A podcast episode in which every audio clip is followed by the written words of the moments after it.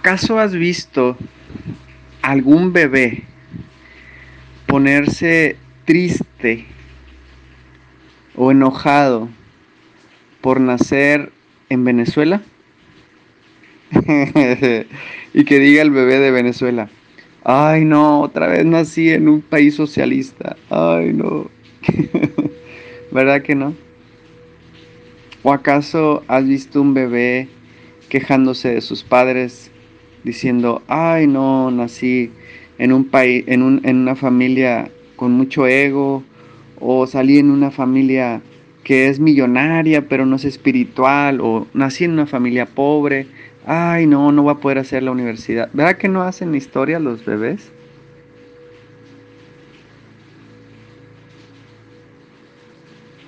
Los bebés no hacen historias por una única, única razón. Los bebés son conciencia pura,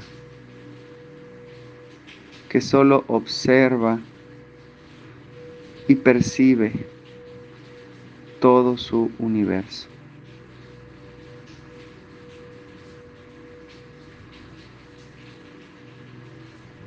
En otras palabras, son la presencia divina yo soy sin nombres y sin formas. Porque cuando nace, apenas naciendo un bebé, todavía no va al registro civil. Todavía, todavía no lo programan con la primera palabra de su madre o de su padre diciéndoles, hola precioso fulanito de tal. Cuando le llamas fulanito de tal, ya lo estás programando para que sea fulanito de tal. En cuanto el niño crece y se identifica con su nombre y su historia detrás de ese nombre, porque le platican, mira, tú te llamas así porque tu abuelo se llamaba así, y tu abuelo era así, así y así, y tú eres como tu abuelo, y te vas a dedicar a esto, y vas a ser doctor, y tu abuelo y tu tatarabuelo fueron doctores, y te corresponde a ti ser doctor también. Y no me andes con cosas porque yo, yo mando aquí. Y tú, mujer, te vas a hacer ama de casa y te vas a casar con fulanito. Y bla, bla, bla, bla. Ahí es, ahí es cuando se pierde la bondad que somos en naturaleza.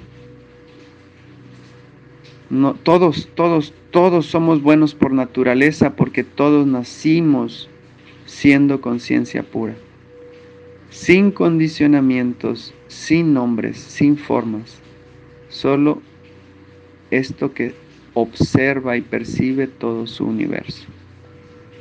Entonces la respuesta es sí, sí somos buenos por naturaleza.